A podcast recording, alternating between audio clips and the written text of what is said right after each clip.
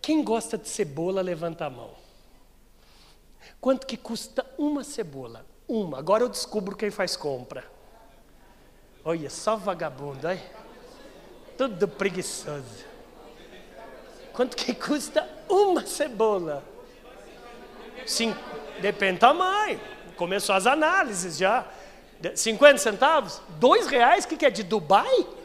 Cebola eh, de, do Catar? Caraca! Roxa ou branca? Olha as análises. Outro nível de pessoas aqui. 50 centavos uma cebola. Só que daí chegou o seu chefe. Eu não gosto muito desse termo, né?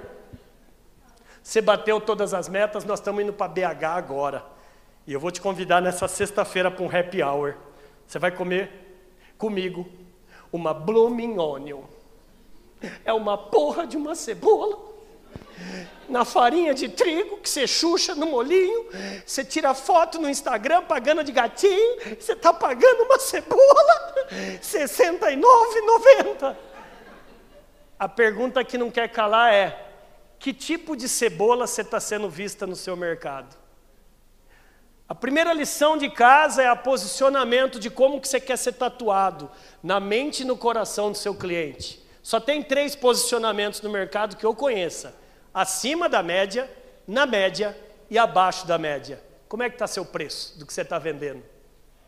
Que tipo de posicionamento? Se você não tiver essa pergunta estratégica antes com a sua equipe, você vai ficar perdido, você vai dar desconto, você vai quebrar. Faz sentido?